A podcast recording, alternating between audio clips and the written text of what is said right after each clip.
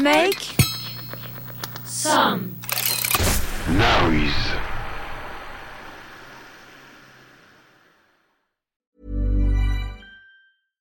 Hi, I'm Daniel, founder of Pretty Litter. Cats and cat owners deserve better than any old fashioned litter. That's why I teamed up with scientists and veterinarians to create Pretty Litter. Its innovative crystal formula has superior odor control and weighs up to 80% less than clay litter. Pretty Litter even monitors health by changing colors to help detect early signs of potential illness. It's the world's smartest kitty litter. Go to prettylitter.com and use code ACAST for 20% off your first order and a free cat toy. Terms and conditions apply. See site for details. Hey, it's Ryan Reynolds, and I'm here with Keith, co star of my upcoming film, If, only in theaters, May 17th. Do you want to tell people the big news? All right, I'll do it. Sign up now and you'll get unlimited for $15 a month and six months of Paramount Plus Essential Plan on us. Mintmobile.com slash switch. Upfront payment of $45 equivalent to $15 per month. Unlimited over 40 gigabytes per month. Face lower speeds. Videos at 480p. Active Mint customers by 531.24 get six months of Paramount Plus Essential Plan. Auto renews after six months. Offer ends May 31st, 2024. Separate Paramount Plus registration required. Terms and conditions apply if rated PG. I'm Sandra, and I'm just the professional your small business was looking for. But you didn't hire me because you didn't use LinkedIn jobs. LinkedIn has professionals you can't find anywhere else, including those who aren't actively looking for a new job but might be open to the perfect role, like me. In a given month, over 70% of LinkedIn users don't visit other leading job sites. So if you're not looking on LinkedIn, you'll miss out on great candidates like Sandra. Start hiring professionals like a professional. Post your free job on linkedin.com/achieve slash achieve today. Derrière Derrière l'objectif. l'objectif.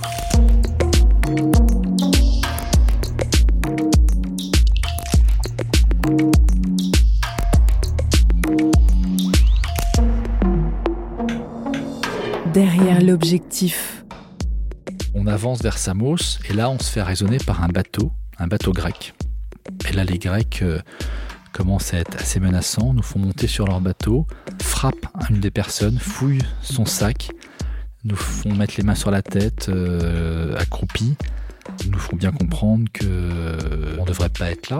Donc ils nous remettent sur le bateau, on réalise même pas en montant sur le bateau qu'il n'y a plus le moteur. Et j'ai cette image de ce bateau qui part, on en Welcome to Chris et il se barre.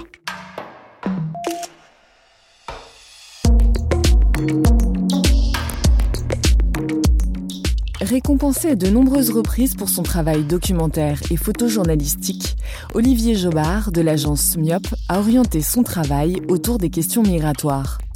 De Kingsley, accompagné en 2004 dans son périple clandestin depuis le Cameroun, à Lukman à travers les montagnes iraniennes, ou encore Monsieur et Madame Zhang qui subissent une intégration ratée, Olivier Jobard s'attache à individualiser la migration.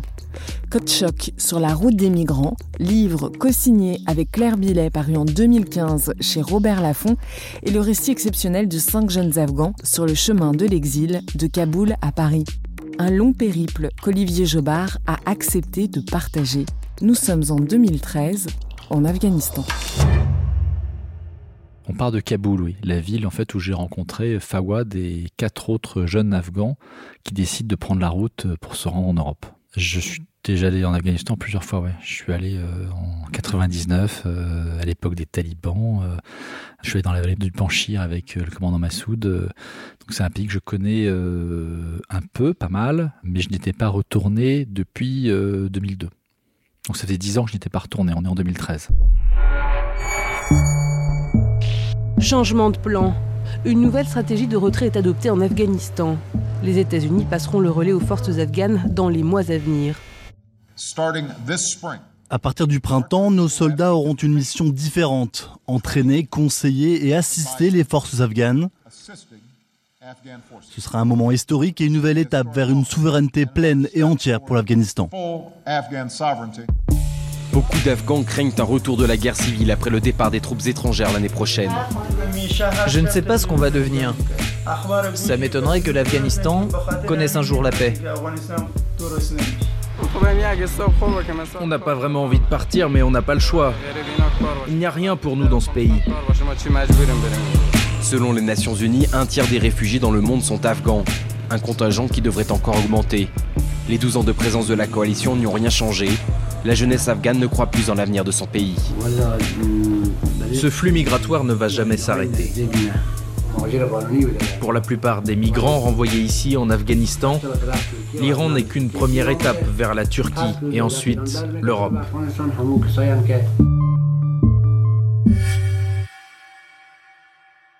Il y a beaucoup d'échafourées entre les talibans et euh, les armées américaines et françaises. Certains euh, Afghans coopèrent avec l'armée parce que c'est du travail.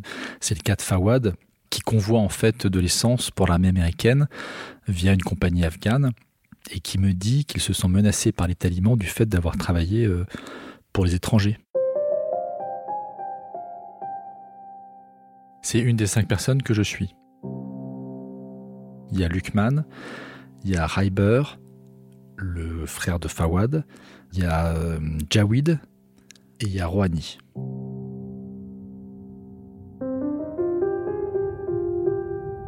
Alors deux cousins, Rouhani et Jawid, sont des ex-talibans, qui ont eu des problèmes personnels avec leur commandant, qui ont décidé de quitter le mouvement et qui du coup se sentent pour le coup réellement directement menacés puisqu'ils ont euh, fait désertion. Reiber me dit que c'est pour la même raison que son frère Fawad. Ils ont travaillé ensemble dans cette compagnie qui ont convoyé euh, de l'essence. Lukman est aussi un autre jeune Afghan qui se joint à notre groupe et qui euh, en fait vit déjà au Pakistan parce qu'il est victime d'une vendetta plutôt territoriale entre deux clans ennemis. S'il rentre en Afghanistan, il risque sa vie. ça a duré six mois au total. Alors j'ai pas du tout passé six mois avec eux, j'ai passé euh, quelques, quelques mois, mais euh, entre le départ de Kaboul qui était au mois de mars et l'arrivée euh, en août, il y a eu six mois qui se sont écoulés. Chacun paye pas directement par le biais d'une personne de confiance qui reste en Afghanistan et qui paye au fur et à mesure de l'avancée de la route chacun part euh, sans un sou en fait sur lui, de manière à pas se faire raqueter sur place par les différents groupes. Le passeur de Kaboul organise le passage entre les différentes étapes du voyage.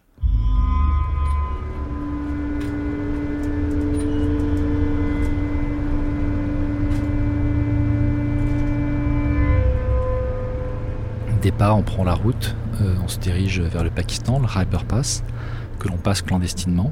C'est euh, une route qui dure une dizaine d'heures, une route en terre. On était dans un bus. Pas mal de convois américains, donc c'est assez dangereux. Il faut les doubler, il faut rester à, à distance d'eux parce qu'il euh, y a toujours des attaques en fait sur les convois américains faits par les talibans. Donc c'est une route qui est un peu dangereuse.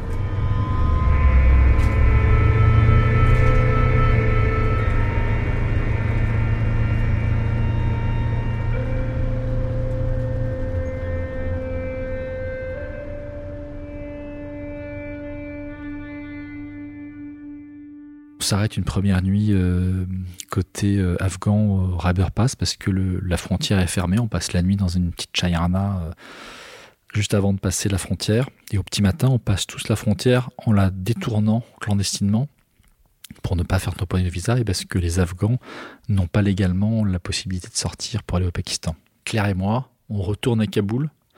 De là, on prend un vol pour Jalalabad et on les retrouve à Peshawar deux, trois jours après.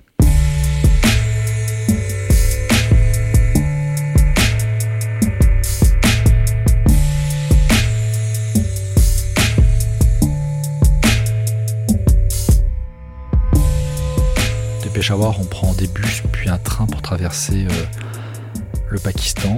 D'abord Lahore, ensuite Karachi. À Karachi, ce sont des bus qui les emmènent à la frontière du Balochistan. Là, on les perd.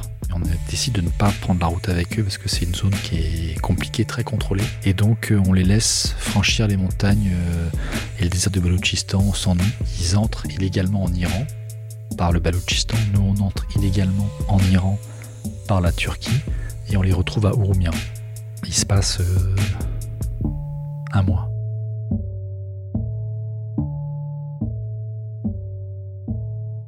Le passeur à Kaboul, le passeur afghan, nous dit on ne peut absolument pas dire que vous êtes journaliste. Euh, chaque migrant, de toute façon, a une histoire bien particulière qui ne tient pas forcément debout, mais que chacun s'efforce d'entendre et de croire pour pas finalement poser d'autres questions.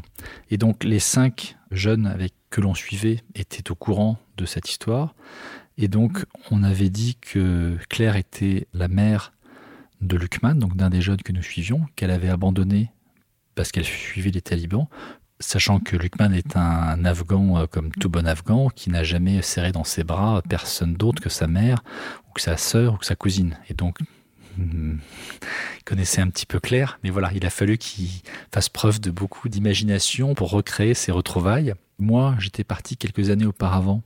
J'étais un paché du Nouristan, donc j'avais fui le régime des communistes. Et les Pachés du Nouristan ne parlent pas justement le dari. C'est un dialecte euh, qu'on ne parle que là-bas, ce qui explique que je ne parle pas le dari, puisque contrairement à Claire, je, ne le parle pas. Et donc je pouvais parler en français à Claire, puisqu'on s'est tous les deux rencontrés en France, que j'étais son mari, et que nous revenions chercher son fils qu'elle avait abandonné. Et c'est la raison pour laquelle nous voulions absolument, vis-à-vis du passeur euh, iranien, rentrer en Iran pour faire une partie du voyage avec lui et pouvoir documenter pour qu'il puisse avoir ses papiers en France, ce passage-là qui était un passage très difficile. Moi, je m'étais un peu grimé, je m'étais fait pousser la barbe, teint les cheveux, teint la barbe. Le passeur iranien était un peu curieux, il me demandait pourquoi est-ce que je prenais autant de risques pour mon beau-fils. Je lui ai dit que j'accompagnais ma femme, que c'est normal, je voulais pas qu'elle soit en danger seule. Voilà, et c'est passé un peu euh, comme ça. Chacun a une version euh, qui est la sienne et qui est pas forcément toujours cohérente mais qui fonctionne parce qu'il faut bien croire euh, quelque chose et, donc chacun fuit pour une raison qui lui est propre.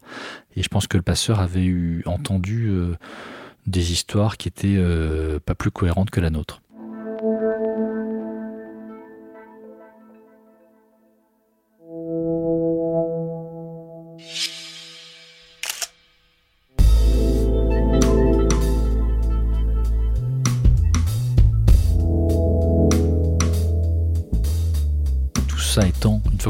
Retrouvé Lukman à, à donc euh, côté Kurdistan iranien, on passe la frontière à pied pour aller en Turquie, ce qui prend quelques jours. Puis en Turquie, on arrive à Istanbul. Enfin, je vous passe un petit peu les, détails parce que la route est longue, il y a des bus, il y a des arrestations, il y a des... Et puis, euh, il y a une prochaine étape qui est traverser la mer Égée, donc qui est un petit peu euh, complexe parce qu'il faut pareil, euh, que ce soit organisé par le passeur euh, qui est toujours à Kaboul, qui nous garde dans une maison euh, en plein milieu d'Istanbul et qui nous fait attendre près d'un mois le temps d'organiser le passage de la mer Égée.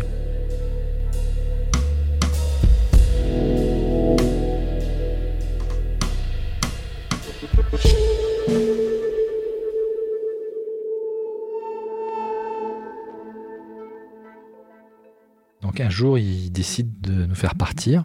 Donc on prend des minivans pour aller euh, sur la côte et donc euh, on arrive sur le, à Couchadacé. Donc les passeurs nous mettent euh, dans un champ d'olivier. Il dit on va chercher le bateau, on vient vous, on vient vous rechercher en pleine nuit, tenez-vous prêts. et puis en fait ils sont jamais venus. Donc au petit matin, ce sont les flics qui ont débarqué dans le champ qui nous ont pourchassés.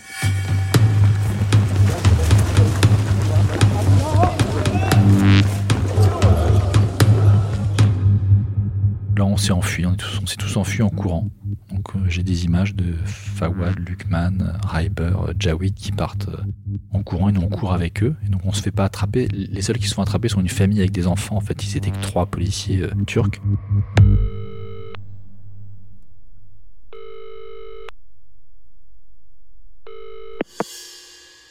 Et là, on se regroupe je sais plus, dans une ville euh, qui est pas très loin. Euh, et là, euh, on rappelle le passeur à Kaboul en expliquant que ce n'est absolument pas du tout sérieux. le passeur nous dit d'attendre. Je me souviens dans une gare routière. Alors je sais plus où c'était, mais dans le coin. On reprend un bus pour se retrouver dans cette gare routière. Et là, effectivement, quelques heures après, un Afghan, un Turc, pardon, vient nous chercher avec un minivan et nous ramène dans un terrain vague près de la mer où on attend encore. Au milieu de la nuit, nous rapproche vraiment, on, se rapproche des côtes. Et là, c'était assez rigolo parce qu'on était caché euh, dans des herbes assez hautes et on entendait la musique. En fait, on était près d'un hôtel euh, all inclusive avec la boîte de nuit euh, qui était à tue-tête et les gens qui allaient se baigner sur la plage. Et donc, c'est de là qui voulaient nous faire partir. Et donc, on a passé, j'ai plus plusieurs heures à attendre.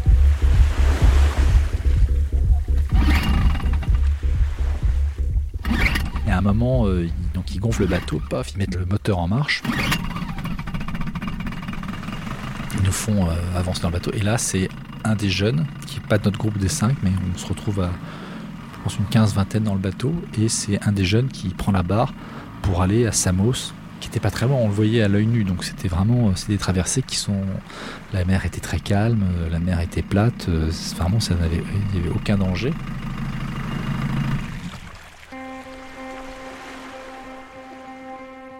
Et donc on avance vers Samos, et là on se fait raisonner par un bateau, un bateau grec.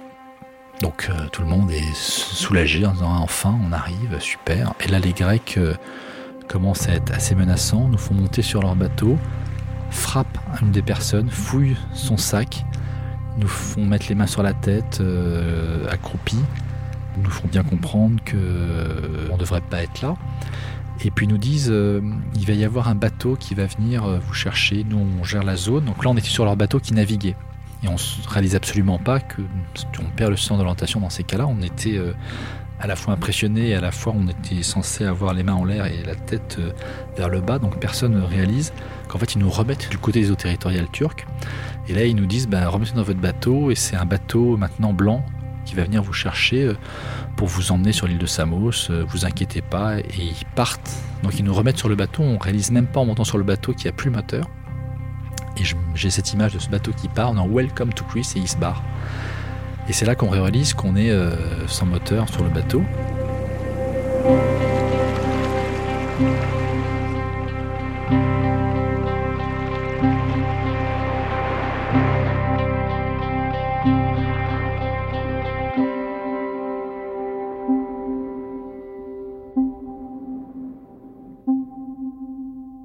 La mer se lève un peu, pas la grosse tempête, mais le fait de ne plus avoir de moteur, on était assez nombreux sur le bateau, qui a amorcé, on commence à sentir qu'on est sur un bateau et que le bateau n'est pas forcément stable.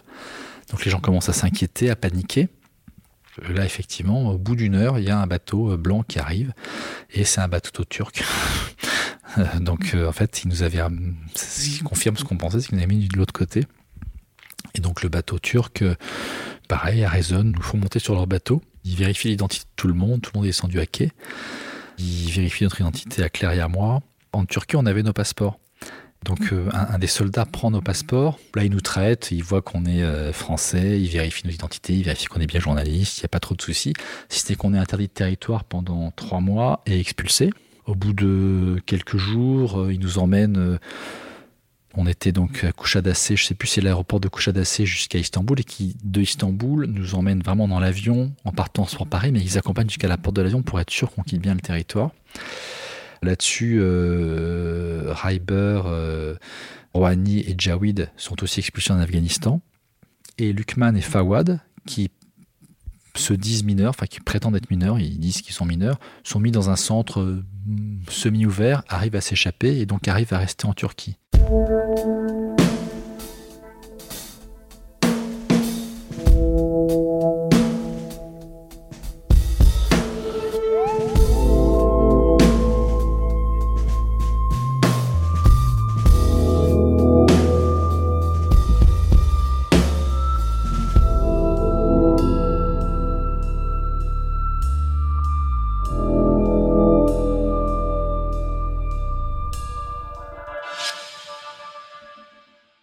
Claire et moi, on re-rentre illégalement en Turquie, en fait, la semaine d'après, et on retrouve euh, facilement Lukman et Fawad pour, euh, on espère, faire la traversée. Puis en fait, ça se complique.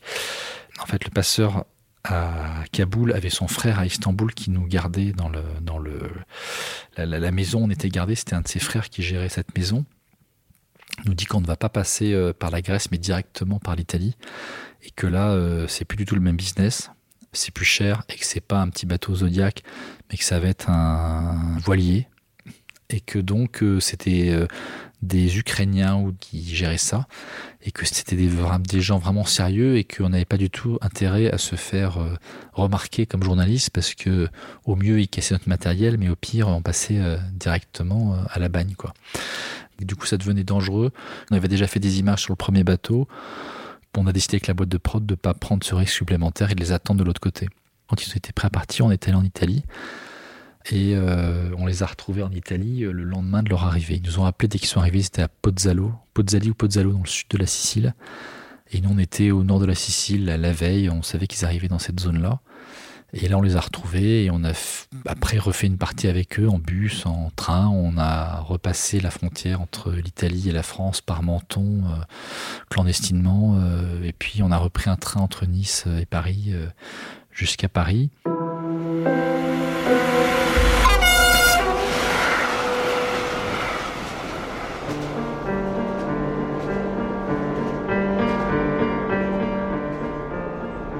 Sur le, dernier tronçon euh, du voyage, en fait l'arrivée sur Paris, on se retrouve dans un wagon de train avec une colonie de vacances en fait de jeunes qui remontaient sur Paris, mais là en l'occurrence on était assis à une table avec des jeunes filles qui venaient de Lille et elles se mettent à jouer au mille et à parler à Lucman.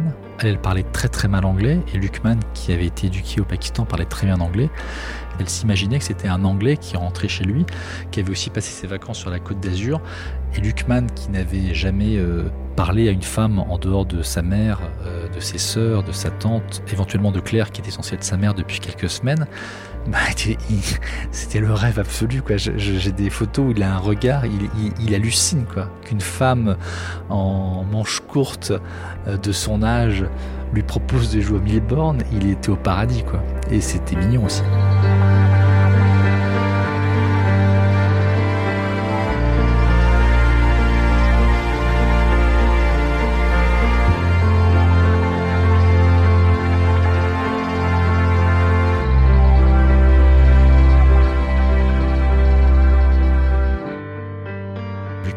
S'est arrêté à Paris. Il avait un cousin qui habitait là. Il, parle maintenant très bien français. Il a même réussi à continuer ses études. Enfin, il se débrouille vraiment très bien. Fawad, lui, avait un frère qui était déjà en Allemagne, donc il a plutôt voulu aller en Allemagne.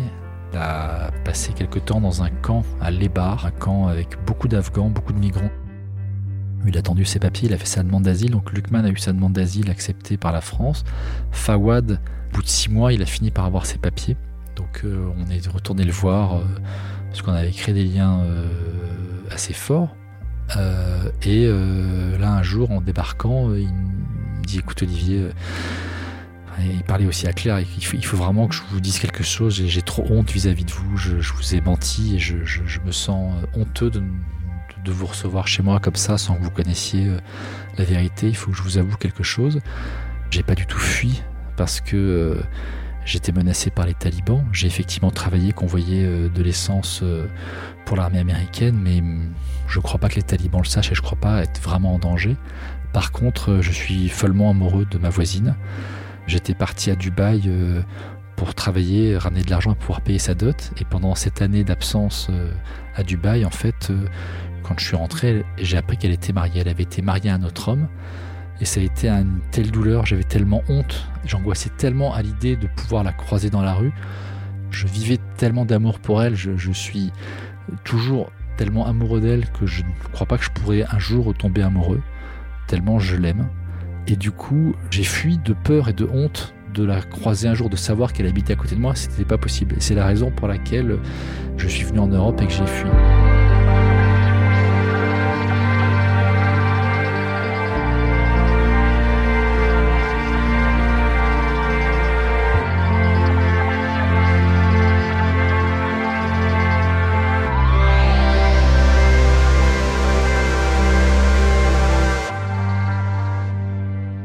J'étais extrêmement touché par l'honnêteté, par euh, cette confiance qu'il me faisait. Je trouvais que c'était une marque euh, d'amitié importante et j'étais assez heureux qu'il me raconte ça tel quel. Quoi. Donc ça ne fait pas vraiment des photos, c'est pas une photo, mais, euh, mais c'est un beau souvenir en tout cas. Derrière l'objectif. Vous avez aimé cet épisode? N'hésitez pas à le noter, le partager, le commenter.